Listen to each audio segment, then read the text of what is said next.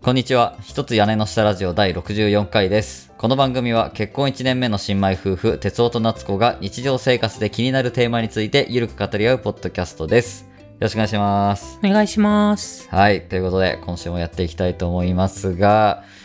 夏子さんさ、はい。今年の2022年の一発目の放送でさ、うん。あの、今年やりたいことみたいな、今年やる目標みたいなのをさ、いくつか挙げた回があったのを覚えてると思うんですけど、うん。 覚えてるよね で。すのちゃんと覚えてます。はいはい。あの、そこでね、いくつか今年やりたいなっていう目標をね、あの、挙げたんですよ。で、一つが、まあ、投資をやり始めると。うん。で、二つ目が、結婚式の準備を始めると。うん。で、三つ目が、あの、ラジオを今年も一年間続けると。うん。で、あと一つあったんですけど、夏子さんが出したやつが、うん何だったでしょうか。いや、それはね、私が言い出したんでね、うん覚えてますよ。2500メーター以上の山に登りたいそう。です。そうです。ね、私たち登山が趣味なんで、まあ、ステップアップをしたいというご希望で、うん2500メートル以上のね、まあ、比較的標高の高い山にね、登りたいっていう話だったんですけど、うん。まあ、その目標、いよいよ達成する時が来たんじゃないかなということで、今日はね、そんなテーマについてお話ししたいと思います。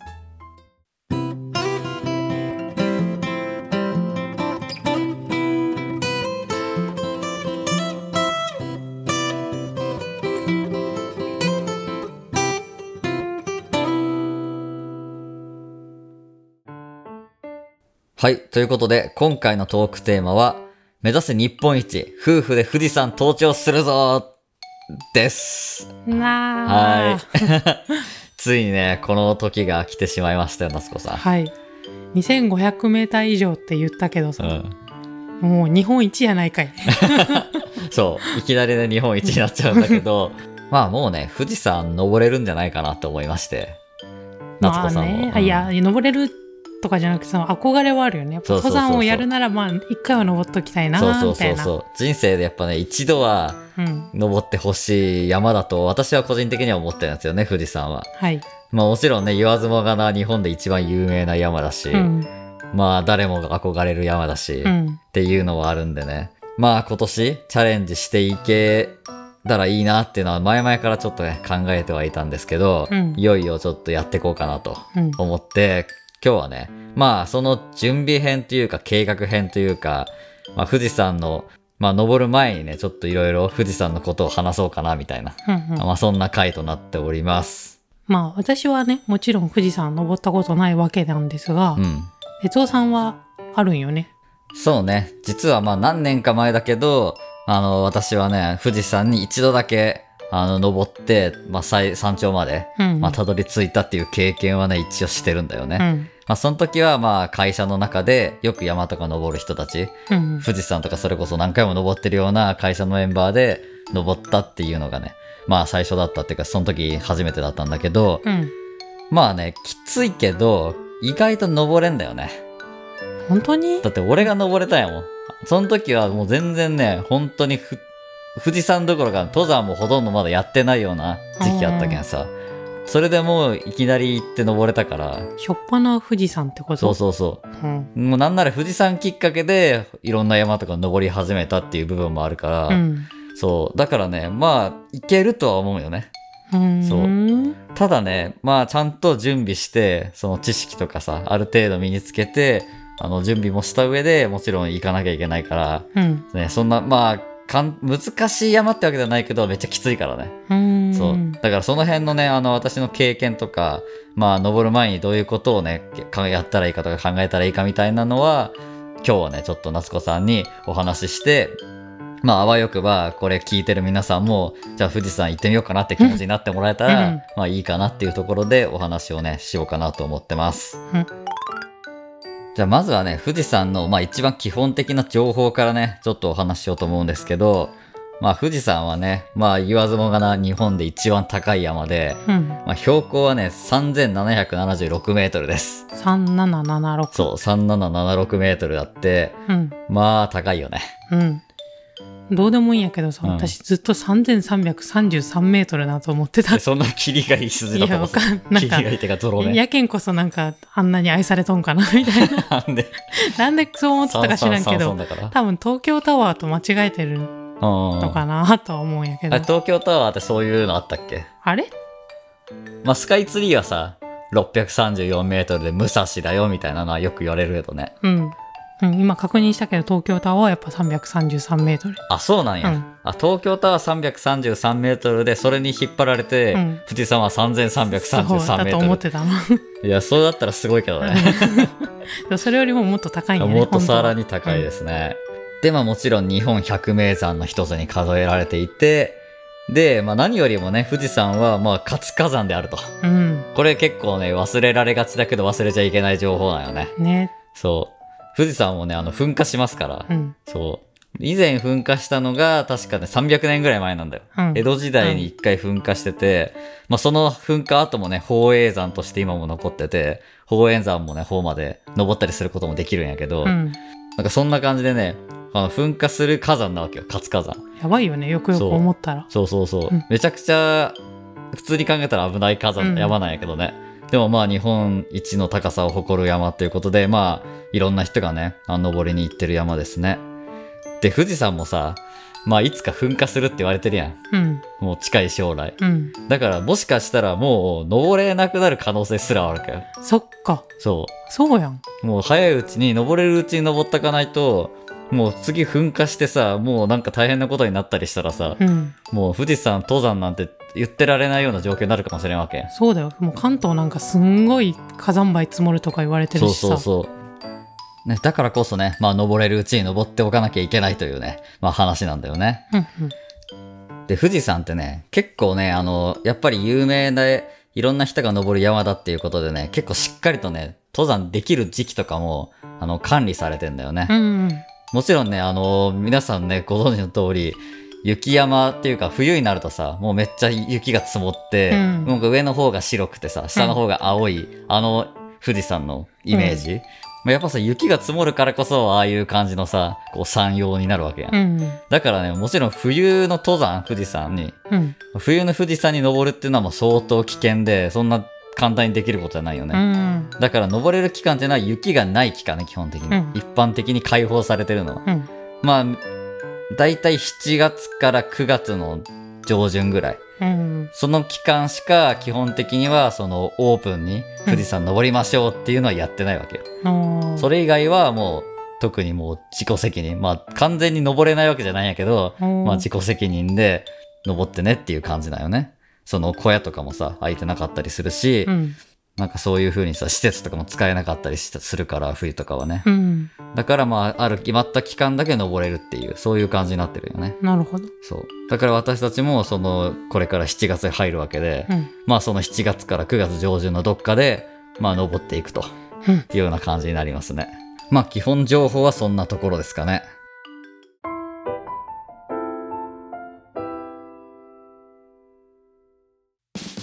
え今度はさなんか具体的な話を聞きたいわけそうんの経験した人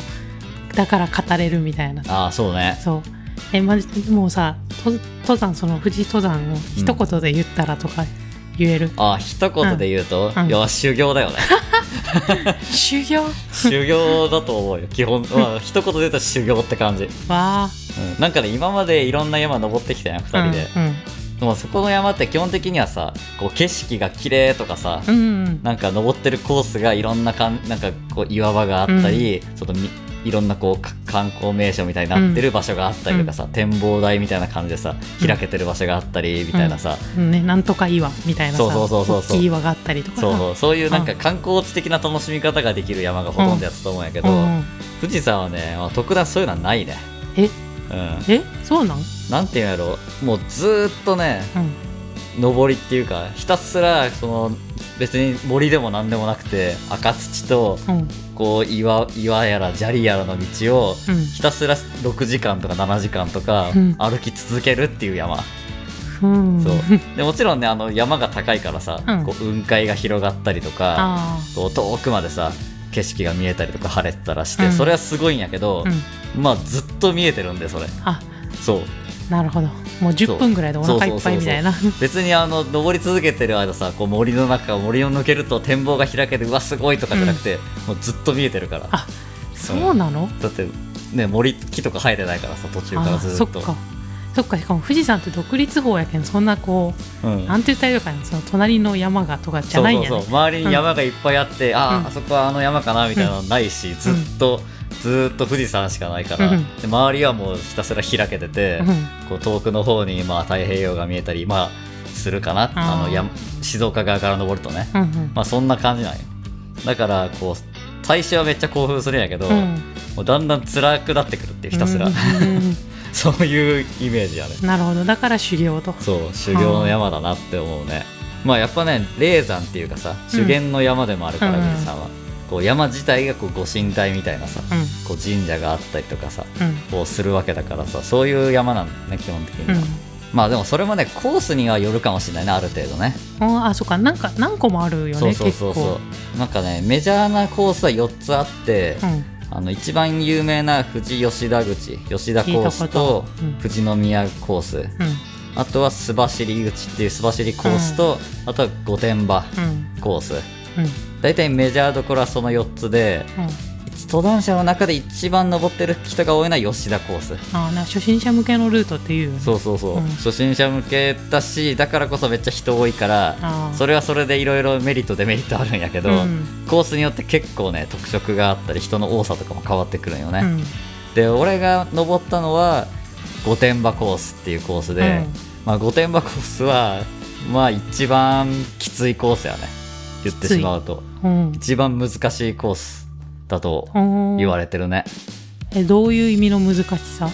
あのねとにかくね距離が長いあそう一番ね登山口の場所が低いとこにあるよね、うんうんうん全体の中では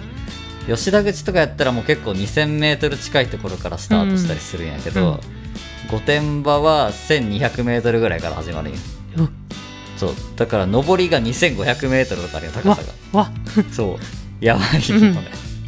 で御殿場口はもう火山灰が降り積もってる宝永火山のさうん麓あたりから登り始めるから、あずーーっとね火山灰みたいな砂利道なのねうんで3歩進んで2歩下がるみたいな感じでずりずりいやー滑るようなさ、うん、うん、い道を踏みしめながらもうひたすら歩くみたいなやめちゃくちゃ筋力も使うやんそうそうそうだからもうストックをしっかりついて踏ん張りながらずり落ちないようにずーっと歩き続けるっていう感じのコースうんうんそれがあの私のデビュー戦い重くないそう いやな今となってはなんでそんなコース行ったんだろうっていうかなんでよく登れたなって思うんやけいど、本当よそういやまあでもね相当辛かったねあー今回はどのルートで今回考えてるのは、まあ、一番有名どころの富士吉田口のルートか、うんそれかまあ人がねちょっと多いかもしれないから、すまあ、須走とかそっちでもいいのかなみたいな、はんはんうん、なんかその2択ぐらいで今考えてはいるね、うんうんうんまあ、吉田口が一番ねあの登る人が多いからその山小屋とかもねかなり充実してるんで、うん、まあいいっちゃいいんやけどね、うんただ吉田口はね本当にピーク時コロナ前とかはもう本当大渋滞、あのご来光を見たい人とかでさ、うん、大渋滞して深夜にもう8合目以降とかすっごいことになるらしいんやけどえーそう、もう今コロナだからねちょっとどんぐらい混むかはちょっと分かんないけど、うんコロナ前とかの富士山のそういう映像とかうん山頂付近の映像とかご来光の映像とか見るともうすし詰め状態で登山道いやそうもうヘッドライトでもううんめっちゃ明るいみたいな、うん、ちょそんな状況っと感動が薄れそうななんかねあんま情緒が情緒がないなっていうあ感じはするからそういう意味では御殿場口でさ登ったのは良かったなって思うよね、ーそう人少ないよ御殿場口って、うん あのやっぱきついけんそうきつい けんきついけん全然人いなくてまあ全くいないわけではないけどそんな混んだりとかすることはま全然なかったね、うん、高い山登るときにさ、うん私が結構心配してることがあってさ、そう高山病なんやけど、うんそれはどうやったや俺はね軽くなったねっぱなるんややっぱね 3000m を超えたぐらいからあ急激に来る三千そうもう9合目以降9合目ぐらいからやね、からもうめちゃくちゃ酸素が薄く感じるんようんで呼吸もねやっぱきつって、うんもうずっと深呼吸してないと、うんもう気持ち悪くなるみたいなえー感じ、えじゃあもうシャカシャカ登ったりとかできんよあもうねできんねもう一歩一歩が重いんよねうわそうだからもうゆっくり、もう一歩出してもう深呼吸しながら一歩一歩ってちょっとずつただただ無心で足を前に出すっていう感じ、おーそうもう景色とかねもう見てる余裕ないよ全く、うん、もあう呼吸をするみたいなーうん足を一歩ずつ踏み出しながら呼吸をするみたいなうんそういう気持ちで最後はなんか登ってた気がするね、うんもうなんか喋る余裕もなくて、うんもうみんな黙ってんのねその辺の人たいちやは無みんな理じゃない喋ったらもう酸素使うやんそうそうそうそうも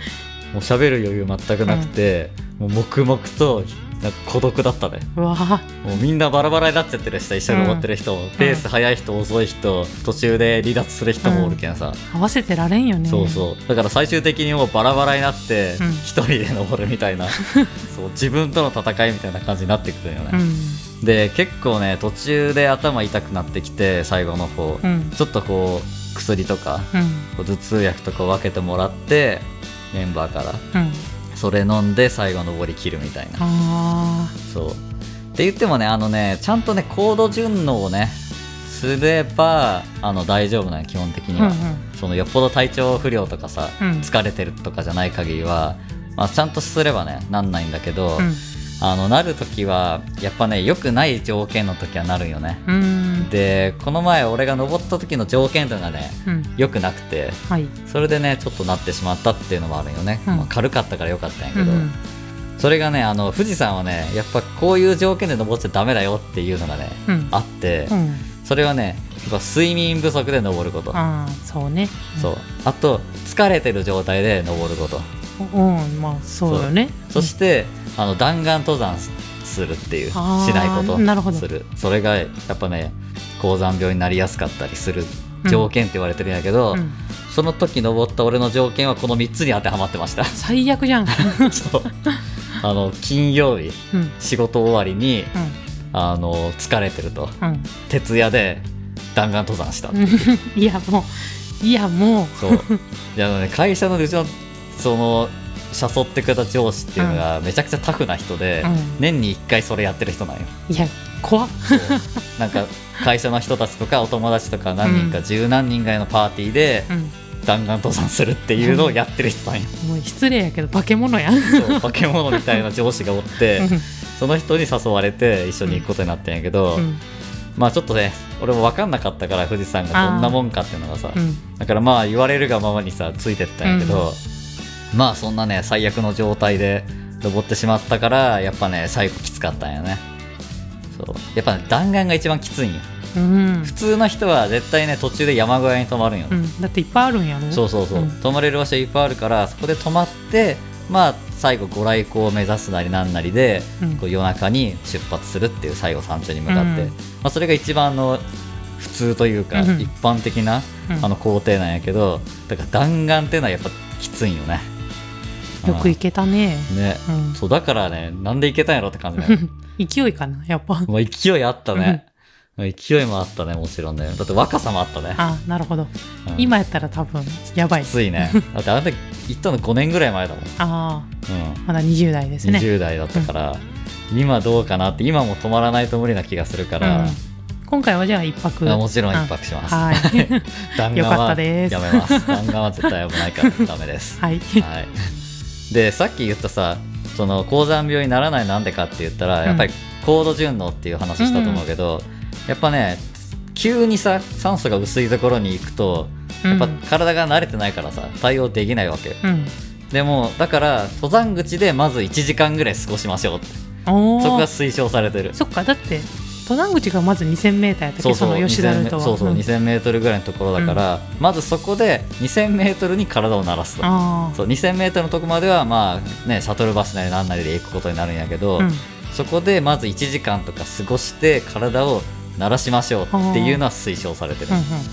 で登り始めてまあ7合目とか8合目とか、うんまあ 3000m 弱ぐらいのところうんうんあーで1泊するとうんうんでそそこで一晩過ごすから、うんまあ体慣れるよね慣れるんやねそううんでそこから山頂まで行くっていうルートが、まあ、一番安全というか、うん一番いいルートやと思う、うんそう今回はもうそれで行こうかなとはい思ってますもう無理はしない、うんうんでちゃんとあの、まあ、寝不足じゃない状態で登り始められるように、うんまあ、ちゃんと工程も組んでいくっていうねなるほどそんな感じで今考えてますねはいうんあとはそういうねコンディションを整えていくっていうのをまあ基本として呼吸法もね結構ポイントがあって、うんそのちゃんと正しい呼吸をすれば高山病になりにくいよっていうのはあるんだよねうんうんでそれがねあの吸うじゃなくて吐くを意識して呼吸するっていう吐くう吐くことを意識してくださいっていうのはよく言われるーんうんあのね吐き切った後にもう一回吐くよね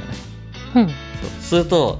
思いっきり勝手に肺が空気を取り込んでくれるからあそのたっぷりあの空気を吸えるっていうねあ、うんうんのがあって吸う方に意識しちゃうと吐き切ってないけどもっと吸おうとしちゃうわけようーんうんそうそうするとちょっと足りないから全部出し切ってなんか自然に体がガッと空気を取り入れるみたいなそっか吐き切った方がいいのかなその二酸化炭素を全部出してみたいなそうそうそうそうって出し切った後にあの自然に体が吸い込み吸い込みたいって思うから、それに合わせて吸うっていうことへえだからなんか意思としては吐く方にこう意識を集中するってうんういうん感じ、へえでやるとあの効率的に呼吸ができますよっていうのはなんかいろいろ調べると言われるね、うんうんそうそういう感じでちゃんとねあの前提知識とかうんコンディションを整えていけば、基本的に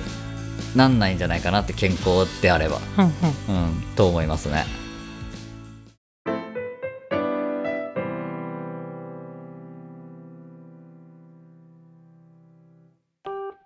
まあ、高山病はねなんか分かりました、うん気をつければいいところがうね、ん、あ他にさ気をつけた方がいいこととか大変やったこととかああーあるね。あのやっぱね日焼けが結構きついね。るああやっぱこれチェックうん標高が高いけんそうそうそう。結構これ女性気になるところかもしれないけど、うん、あのめちゃくちゃ日焼けします。わあ、うんそっか遮るものもないけんかそうもう森も何もないし、うんもうどんどんどんどん太陽に近づいてってるわけだから、あの紫外線がやっぱねすごいんよねいえだからもう長袖長ズボンは真夏だろうと必須うんこれはもうちょっとでも肌が露出してねあの塗り忘れたり、んあの日焼け止めクリームとうか、んするとマジで真っ黒になるひえそう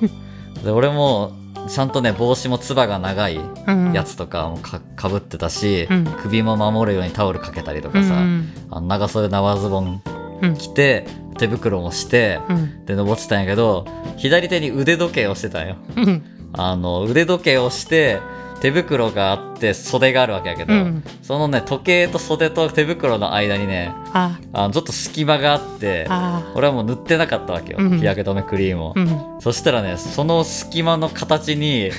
めちゃくちゃ真っ黒の日焼けができてもうすごかったよちょっとの隙間も許されんのやそうちょっとでも隙間が空いてるとそこが真っ黒になってくからいやだからねこれはもうめっちゃ気をつけなきゃいけない、ーうんそう日焼け止めちゃんと塗って服を着るとうんで特に顔とかねいややだ首だけ焼けるとかが一番辛いのでそうそうそうそうだから首もちゃんと守って、うんなんかすなんか巻いときゃいいのかな、うんややるし帽子もしっかりかぶるしっていうのはねもう必須だなって必思う須ねうんわかりましたあと今ね日焼けの話してちょっと思い出したけど、うんマスクもね持ってった方がいいねおおそうこれはねコロナだからとかじゃなく、うんうん砂ぼこりがすごいんよあーなるほそうどずっと砂利道だから、うんずーっとすあの歩いてるとすどんどんどんどん砂ぼこりが立つわけよ、でうん特に下りはずーっと砂が巻き上がってくるからさ、うん降りてく方向にうだんだからさだからねマスクをね降りる時とか特につけとかないとあの鼻の穴がね砂だらけになるあそうなしかも短時間じゃないかないからさ、うんうんもう4時間とか5時間とかさ御殿場口の時はそんぐらいだったんやけど、降り続けるわけようんうんなんかもう鼻の中とかがもうね、砂だらけになるわけ。もう真っ黒になるわけ。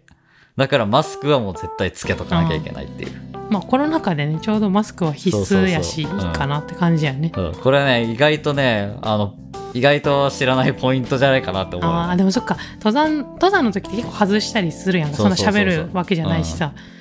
っていうわけにもいかんわけねそう逆につけてないと、もう砂ぼこりで、もう結構ね、もう口の中とか鼻の中に砂が入ってくるとあいうのはあるね。ままあ日焼け対策にもなるしね、マスクつけてると。うんで、あとサングラスかけたりとかね。うんでも完全防備やね そうそうそう。そうやってもうバッチリ準備し、バッチリ防備していくと、まあ多少はいいんじゃないかなって思うね。うんまあ、俺もね前言っ登ったのは弾丸だったからさほとんど深夜だったけど、うんやっぱ降りる時はさうんまあ日中なわけやん、うんうんね、朝登り上に登りついて降りてくるのは日中なわけなんやけど、まあそれでもあんだけ焼けたから、うんでその時曇ってたし普通に、ガスってたからさ、うん登山道もあんま焼けないのかなって思ってたよ、うん正直涼しかったしさ、うんでも降りたら真っ黒だった からやっぱね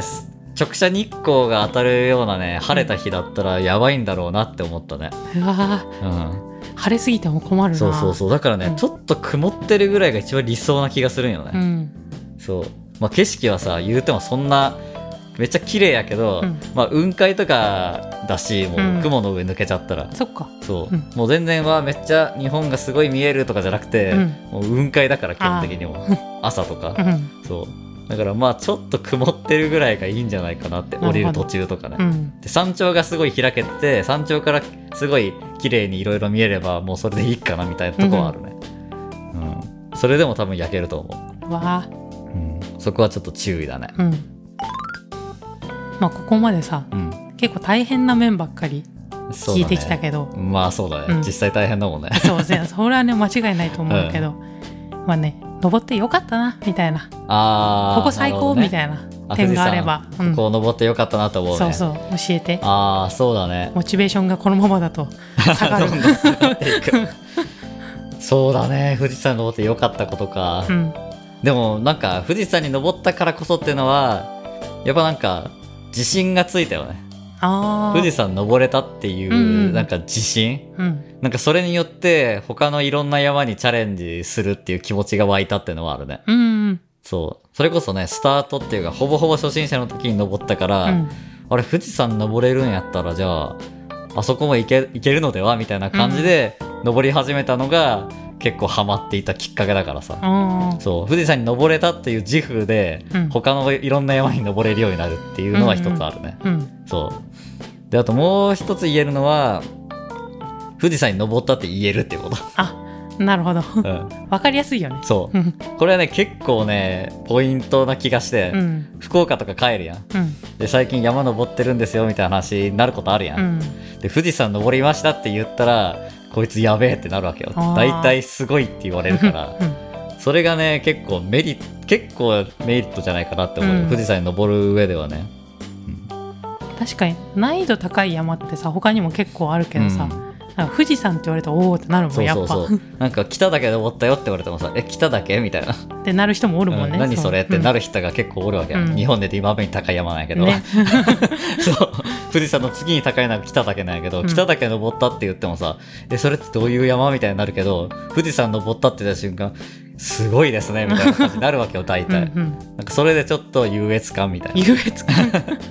そうそうそうちょっとこうね自慢できるっていうのは正直あると思うよあそーちょっとさううんいい面がまだ弱いんやけど弱い 弱なんか弱いなんかそのきつさの割に感がすごいあるんやけど自慢できる内容だと弱いかなえあれ景色とかはほら日本一高いとこからの景色をああまあ景色はね、まあ、最初は感動するねやっぱこう周りが全部雲海だし、うんあと火口とかもさ山頂から見る火口とかもすごいしさ、あー迫力はあるし、でかいからとにかく、うんうん全てが、うんそこが感動するよねうあんーやっぱ他の山にはないスケール感うそうそうそうめちゃくちゃ火口がでかいって火口もお鉢巡りってあるけどさ、んあそこも一周回るのに1時間以上かかったりするしさおーそれぐらいでかい火口だから、うんなんかそれはねもう感動するっていうかすごいなっていうのはあったね、あでもまああれだねそのめちゃくちゃ山周りの景色がすごいよく見えるとかさ、うんそういうのは確かにねあんまないかな俺はもえつば九郎だけとかの方がもっとすごいかなってのは思ったね正直 ー多いそう多いやっぱアルプスの景色はやっぱいや富士山よりもアルプスの景色の方がすごいな良かったなって好みいうやろ感じ好がみしたねね好 みね雲海って感じ富士山は、うんうん、ちょっとモチベーション上がらんってそういやまあまあまあでもねまあ一見の価 値はあると思うよあうあんまあねやっぱ日本一高い山っていうねそうそうそそうの。称号がいいよねそう、そこに登ったという、あの、その、実績解除。 うん、めっちゃ乗ってきた。そう、それがね、やっぱね、すごい大事だと思うよう。ん。そう、達成感を得るっていううか、ん。そう富士山に登ったっていう事実うんあこれが何よりも報酬になるわけよねやっぱなりるほどそうもうそれは一生言えるからああ富士山登ったよってなんか一生言い続けていい称号やと思うんやけど、うんうんうんなるほどそれを得られるっていうのが一番いいんじゃないいいことなんじゃない、まあ、名誉っていう、うん名誉で登ってんだよ多分みんな、うんなるほどう ん、じゃああなた2度目の名誉をそう絵に2度目2度目っていうのがね一番きついん よあの富士山にね何度も登る人はねやっぱりねおかしいと思おうか、しいうん、1回登ったらねもう2回目って言われるとちょっと腰が重いよねあーあのきつさを再びそかうみたいあなれをもう一回やんのかっていうふうにねちょっと思っちゃうと、うん、ちょっとねなかなか気持ちが乗らない部分はあったりはするけどね、うんまあ夏子さんは初めてなんでまだその気持ちは分かんないと思うけどそうねまだわからんそう俺は正直ねああまたかみたいなあれをまたやるのかっていうのは正直あるよ、いや一緒にいてもらいますよ そうだからねまあ人生で1回はね富士山登りましょうということでねはいまあ、皆さんもちょっと興味持ってもらえたら、ぜひね、今年の夏計画してみてもらえたらと思います。まあ来年でもいいけどね。うんはい。うん